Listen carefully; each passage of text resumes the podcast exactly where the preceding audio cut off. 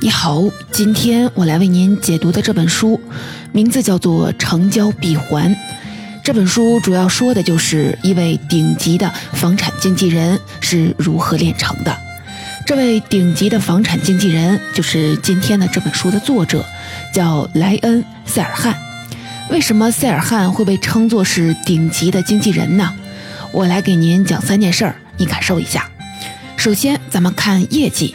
由他经手的房产基本上都是世界级的豪宅，比如说世界上最高的纯住宅楼，这是经过吉尼斯世界纪录认定的纽约曼哈顿公园大道四百三十二号。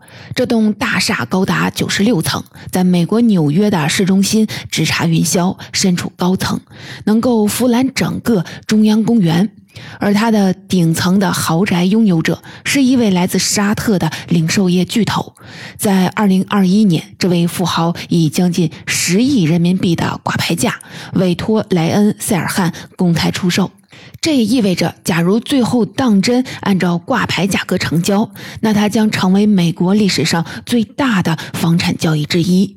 说到这儿啊，可能有人会觉得，偶尔一桩大买卖证明不了什么，只是碰运气罢了。但事实并非如此。来看看塞尔汉的能力怎么样？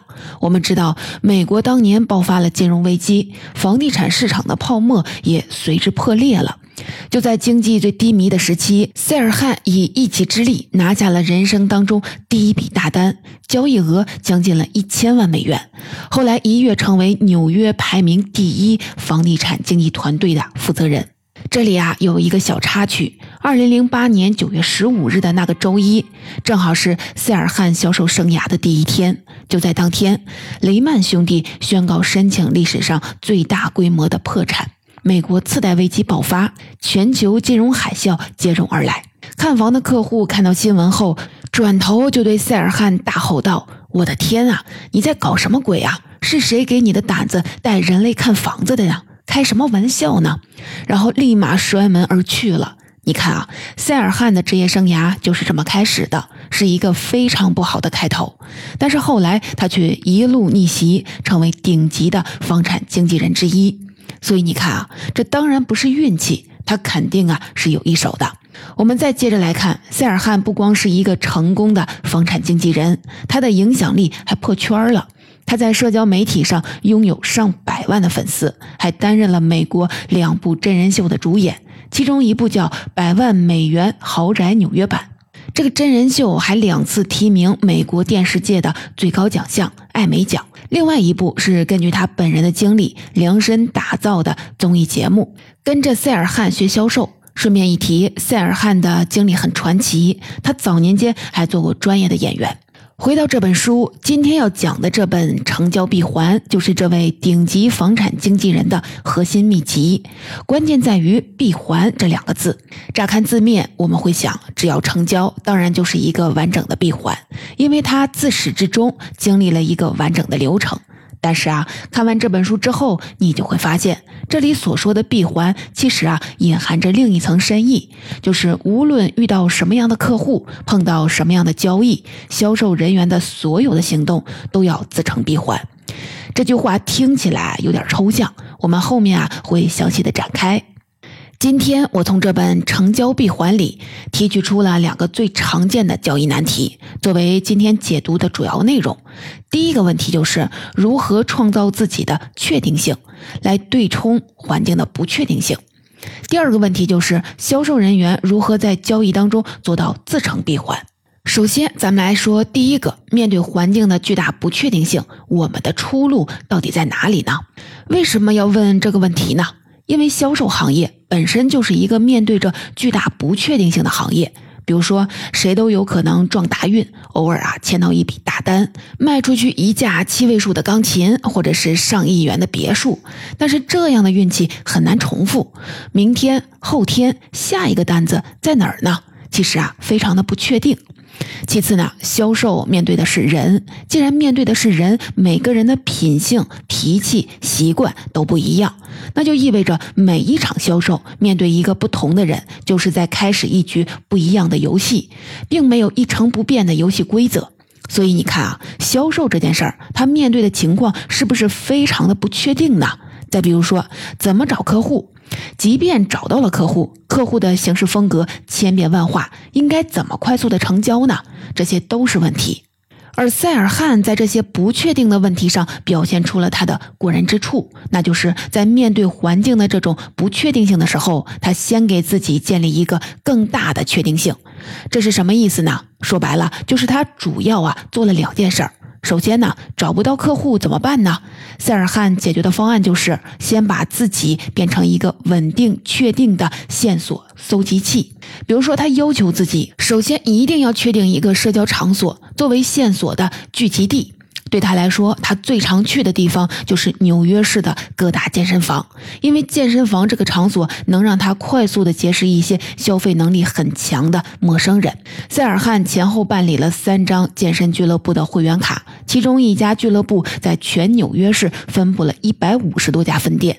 通过这种方式，他就能几乎覆盖到纽约市的每一个地区。他还给自己固定了一个指标，每天至少要主动的认识三个陌生人。并且获得他们的联系方式，这样坚持一年下来，就相当于能额外和几百个潜在的客户取得联系。最后呢，寻找客户的线索不断的扩张。塞尔汉从来没有想象过，自己竟然凭借着这种看起来很原始的走到哪儿顺便交了个朋友这样的习惯，平均每周认识的陌生人居然能超过一百个。其实啊，这套搜索流程的背后还有一个重要的行动准则，塞尔汉把它叫做“联系第一，产品第二”。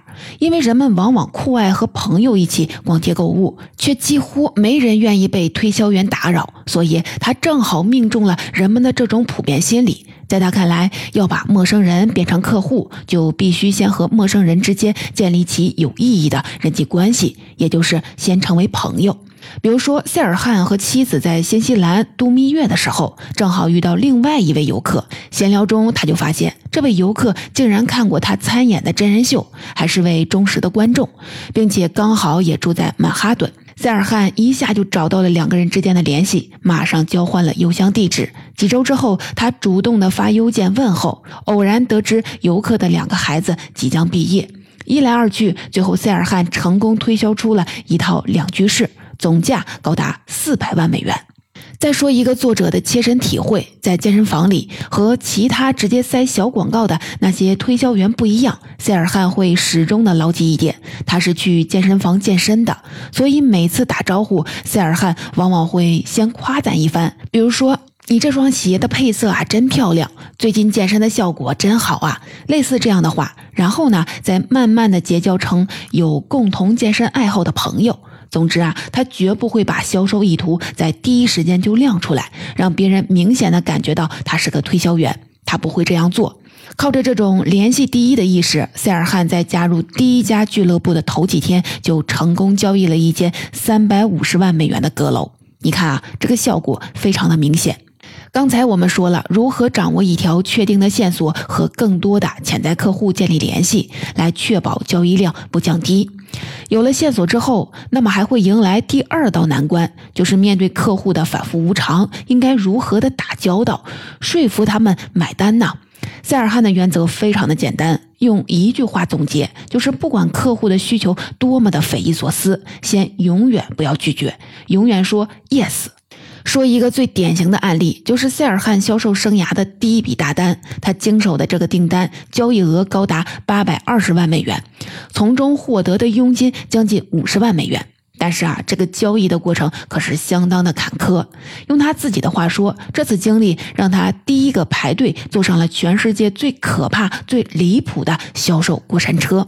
到底是一件什么事儿呢？这件事的起因是塞尔汉收到了一封垃圾邮件，邮件的内容很简短，我来给您念一遍。亲爱的先生们，我有一大笔钱想要在纽约市进行房地产投资，正在寻求帮助。如果你能为这笔投资施以援手，请答复。最后的落款就更神秘了，写的是亚特兰蒂斯的 X 先生。按照很多人的第一直觉，这大概率啊是个骗子，完全可以弃之不理。但是呢，反过来想，拒绝一条线索，说 no 很容易。假如一直这样做，哪来的成交啊？所以啊，塞尔汉给自己定了一个规则：当所有的人都说 no 的时候，他无论遇到什么情况，要永远的说 yes。这个道理啊，乍一听很朴素，想做到呢却并不容易。我们来看看塞尔汉在践行这个原则的时候，整个过程有多么的跌宕起伏。当时收到邮件后，塞尔汉先是一口答应下来，赶紧回信。紧接着，他立马去确认所有能查到的客户背景资料。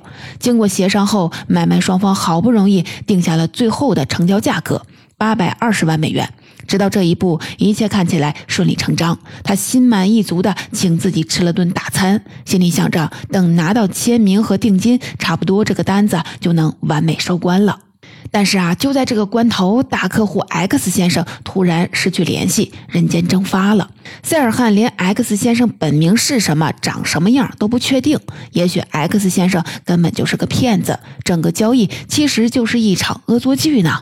大多数人到了这种情况下，大概率会选择放弃这个单子。但是啊，塞尔汉并没有放弃，他再一次对自己说：“Yes。”一定要抓住这条线索，不是联系不上对方吗？怎么办呢？他干脆就买了一张机票，前往对方所在的城市。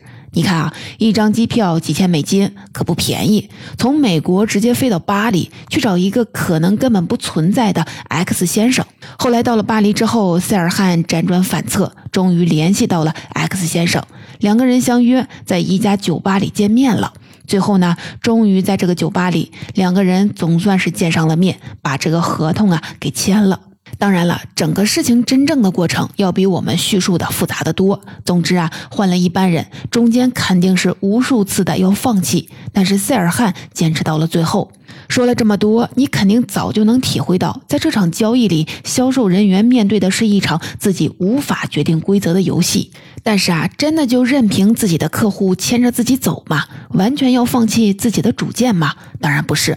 面对外部不确定性的时候，其实你可以在自己的内心建立一个更大的确定性。不是不知道客户在哪儿吗？那就整个城市一点一点的去找。不是不知道客户的要求是真是假吗？那就跟进客户，一步一步的去谈。总之啊，给自己建立一个确定的原则，以此来对冲那个外部的不确定性。这个就是塞尔汉行事的风格。你看啊，为了应对交易当中根本无法预料的状况，塞尔汉把自己打造成了一个瑞士军刀般的销售机器。比方说，他明确的把单子分成了三类。热单、温单、冷单。热单是客户急需购买的产品，温单是考虑购买还有一点犹豫的产品，冷单是客户不去主动求购的产品。他甚至根据这三种的类型，制定了严格的跟单时间表：早上十点半准时的联系热单和温单客户，热单每天联系一次，温单每周联系一次，而且每个月还要抽出一两天接触冷单用户，确保每个机会都会牢牢的握在手里。还有啊，他把每天的日程安排的是严丝合缝，每晚十一点检查完全部的邮件后才能睡觉，凌晨四点半准时的起床读报，五点十五分回复深夜里收到的邮件，让所有的人都知道他起得最早。早上六点到达健身房，在朋友圈发布自拍。至于到达公司后，他把一天的工作时间按照角色来分类，第一种角色叫发现者，专门开拓新业务。第二种叫保持者，主要是制定策略、创建预算；第三种叫行动者，负责让保持者的规划执行落地。塞尔汉还将这种日常管理的方式总结成了 KFD 体系，为的是保证时间的最大化，腾出更多的机会跟客户交流。当然了，类似的方式在原书里还有很多。假如你有兴趣，欢迎你去翻一翻原书。我们来总结一下刚才这部分的内容。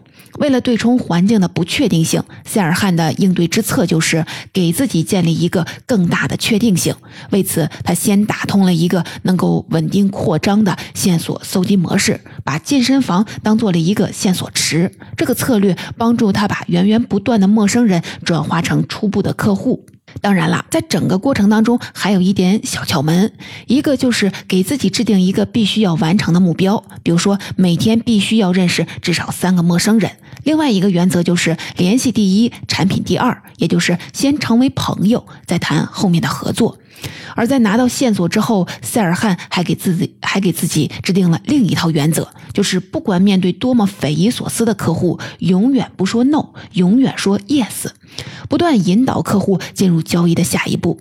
最后要特别说明的就是，这套行事风格几乎贯穿了塞尔汉的每一个动作。所以啊，回到最开始的那个问题，当销售面对外部的不确定性的时候，应该怎么办呢？这本书给的答案就是像塞尔汉那样，给自己打造一个更大的确定性，以此来对冲掉外部的不确定性。以上就是第一部分的内容，接下来我们来进入第二部分。我们回到这本书的书名《成交闭环》，塞尔汉依据多年以来的大额交易的经验，提出了一个新的闭环模式，来划分交易的不同环节。所谓的闭环，就是客户的情感周期，根据情感周期的特点，来有针对性的制定销售策略。这就是塞尔汉成为顶级房产经纪人的秘诀。为什么塞尔汉认为，在他的每场销售当中，顾客都必然会经历这相同的情感周期呢？这是因为人们假如只是出于需求而购买一件商品，比如说今天用来饱腹的午餐、出差必备的箱包、雨伞，那么挑选商品的过程相对来说会更加的直接、迅速，顾客的心理不会产生太大的波动。但是在大额交易当中，情况啊就不一样了。人们攒钱、贷款，甚至花了半辈子的积蓄购买了一套房产，对自己梦想之家产生的天然期待是巨大的，所以在交易当中的情绪落差，整个情绪的起伏也会更加的明显。塞尔汉认为，在这些大额的交易当中，人们的情感周期都差不多，一共可以分成了七个阶段。先不用啊记住他们的名字，这七个情感阶段依次就是激情、挫败、恐惧、失望、接受。幸福，当然了，还有最后一个安心。那这七个阶段的依次是怎么发生的呢？我们还是借用塞尔汉的一笔交易来举个例子，看看这个过程啊到底是怎么样的。比如说，有一次塞尔汉碰到了一个客户，叫做坎贝尔先生。坎贝尔先生买到的这套房子，坐了坐落在纽约市繁华的公园大道上，那是寸土寸金的地方，整个层高足足是四点六米。你可以想象一下，这套房子坐落在市中心，交通便利，风景又特别好，特别的适合生活。所以啊，大多数的人看到这套房子的第一眼，很难不去不喜欢上。没错，这就是塞尔汉认为的第一个情感阶段——激情阶段。在激情阶段，买家会特别的看重产品的积极因素，比如说产品的功能会如何的帮助他们改善生活，以及买了这个产品之后，他的生活会发生哪些幸福的改变。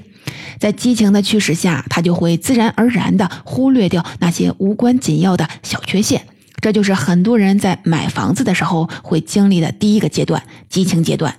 但是啊，当激情阶段的保质期过去，顾客就会开始向情绪的低潮滑落了，进入情绪的周期的第二个阶段——挫败。比如说，这时卖家非常的强势，看到买家提出的所有的要求都一口回绝，买家就会逐渐的褪去最初的激情，认为自己不值得花费这么大的成本。于是啊，在挫败心理的驱使下，交易也就会一拖再拖。假如你是一位销售人员，这时就要特别的注意，客户很可能会因为这种挫败感转头来责备你，比如说在电话或者是短信里变得不耐烦，不停的询问交易进度，甚至表露出了威胁的语气，说这个房子我不想要了。这个时候呢，假如你是一名销售人员，千万不要排斥，因为这是客户很自然的一种情绪反应。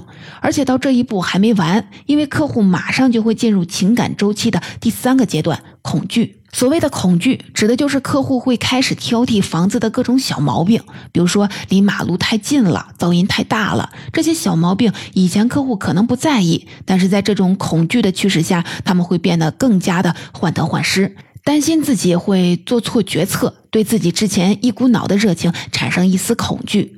到这一步，假如你是一个销售人员，你也不用太灰心，因为这都是客户正常的情绪阶段。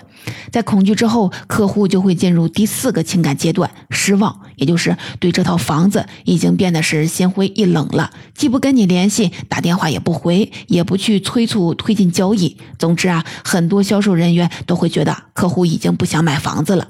但是啊，塞尔汉特别的提醒，在这个时候，作为销售人员，千万不要放弃，因为到了失望这一步，客户的整个情感已经跌到了最低点。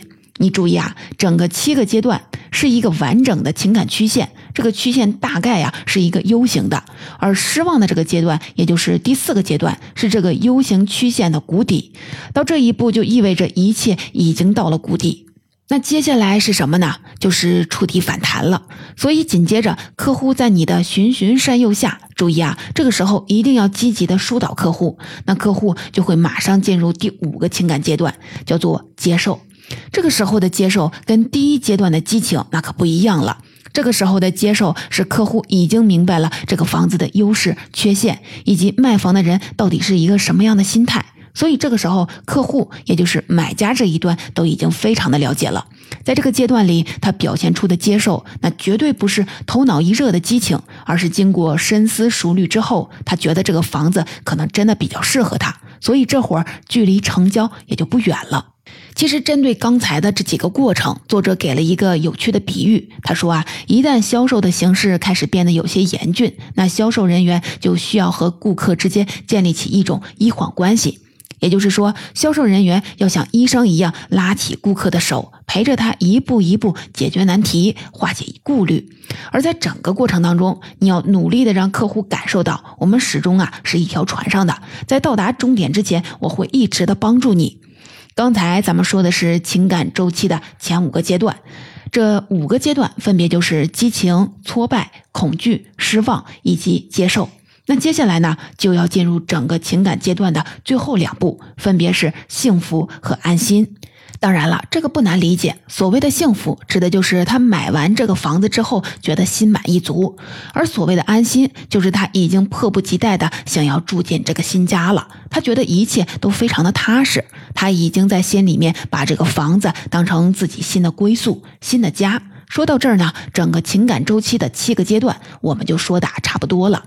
你看啊，客户经历的情感周期，从一开始的激情，到后面的挫败、恐惧、失望，再到转机之后的接受、幸福、安心，这一整套的流程，几乎在所有的大额房产交易当中都会出现。而作为销售人员，就要陪着客户走过这七个情感阶段，不停的给予帮助。在整个过程当中，塞尔汉又提出了很多销售策略，帮你完成这个过程，好好的陪着客户。这些策略，我们把它总结成了三个要点。第一个要点是识别客户的情感阶段，也就是我们首先得判断你对面的这个客户，他到底处在情感周期里的哪个阶段。你注意啊，不同的阶段，他的想法、决策方式、行为模式都完全不一样。所以，针对不同情感阶段的客户，你需要定制不同的话术、不同的销售策略。再比如说，客户突然在交易当中出现了犹豫、拖延，甚至是指责，那么他很可能正处在挫败、恐惧和失望当中。假如客户突然的回忆起他最看重的那个产品的亮点，那么销售人员就一定要注意了，他这会儿啊，可能突然开始接受这个。房子了，这个单子啊要迎来转机了，这是销售要点的第一个，识别客户的情感阶段。而第二个要点就是要学会运用两个重要的情感工具：同情和保证。同情的意思是尽力呃为客户营造出安全感，比如说你可以跟客户说，我们都有这样的经历，这没什么可怕的，所以啊别担心。而同情的下一步就是保证了，真的要像是坐过山车一样，销售人员要承担起游乐场安全员的角色，给客户一个承诺，告诉他说：“你别担心，这个交易啊，我做过很多次，非常的熟悉，我们有非常完备的安全保证。你要做的就是放下心来，我拉着你的手，咱们一起完成这件事儿。”你看啊，这么一来，即使是心怀恐惧的客户，也会在心里不自觉地加上一道安全阀，成交的概率自然会随之放大。最后一个销售策略，作者把它概括为了三个 P，这个三个的英文单词的首字母，它们分别就是推动、拉走和坚持。这三个关键动作说的就是销售人员在交易过程当中的三个发力点。需要注意的就是，塞尔汉在这里非常的强调这三个销售动作。推动指的就是这个时候要轻轻的为客户制造刺刺激，帮助他们寻找自己的拍案时刻，也就是对产品特别满意的那个时刻。而拉走指的就是当客户表现出不耐烦的时候，销售人员要适当的把产品轻轻的拿开，同时保证这个产品还依然能出现在客户的视线范围内。最后这个坚持。也就是说，即使客户在犹豫之后停止了交易，那也要通过各种方式尽量的提醒他说，这个就是你心目当中最好的那款产品，它非常的适合你。掌握了这三项动作要领，销售人员就能够更好的陪伴客户，度过咱们前面说的那七个情感阶段，最终呢完成交易的闭环。刚才说的这部分内容总结一下。简单说呢，就是塞尔汉为自己打造出了一套情感工具箱。只要运用好这个工具箱，销售人员就能看到交易过程当中的一个侧面，也就是把客户不是简单的看成一个一成不变的人，而是你要意识到，同一个客户随着情感阶段的不同，他整个的想法、行为模式、决策方式都完全不一样。所以啊，归根结底还是那句话，就是你要真正的了解你的客户，意识到客户在情感周期里的复杂变化，这样啊，你的销售策略才能做到有的放矢。总结说到这儿呢，这本《成交闭环》我就为您解读完了。其实啊，在读完整本书之后，假如你细细的品味，能从塞尔汉的身上品味出一种非常独特的处事模式。那就是一个顶级的销售经纪人，他到底应该是一个什么样的人呢？按照我们通常的想象，肯定是一个聪明人，或者是一个能人，要么是特别的聪慧，特别的能言善辩，要么就是一个能人，掌握很多高深的销售话术，能够应对好多的突发情况。但是啊，在真的读完塞尔汉的故事之后，你就会发现，当然了，他也是一个聪明人，也是一个能人，但是啊，他更是一个狠人。没错，狠人。什么叫做狠人呢？他的身上至少具备了这么三个特质。第一，在狠人看来，永远是行动大于思考。没错，不管什么事儿，先勇于行动。思考的事情，咱们当然也要做，但是啊，可以先放一放。最重要的是，什么事情啊，都要敢于行动，冲到前面。这就是第一点。第二个就是狠人做事，他自有一套套路。这个套路叫做用数量堆死质量。没错啊，不断的行动，不断的积累数量，然后从那个庞大的数量当中再去选拔出最优的质量，这是狠人的第二个特征。而狠人的第三个特征是什么呢？就是他所有的行动，不管在外部面对多大的不确定性，他始终能把自己打造成一个坚定的闭环。没错啊，他所有的行动一定是有回音、有着落，最后呢，能给自己一个清楚明白的交代。塞尔汉的故事我们就说完了。可能我们未必每个人都有需要用到这套销售技巧，也未必每个人都要去了解这些销售策略。但是啊，塞尔汉身上所体现出的那种狠人的行事风格，我觉得其实很适合每一个做事儿的人去品味一下，也许啊，能从中获得一点启发。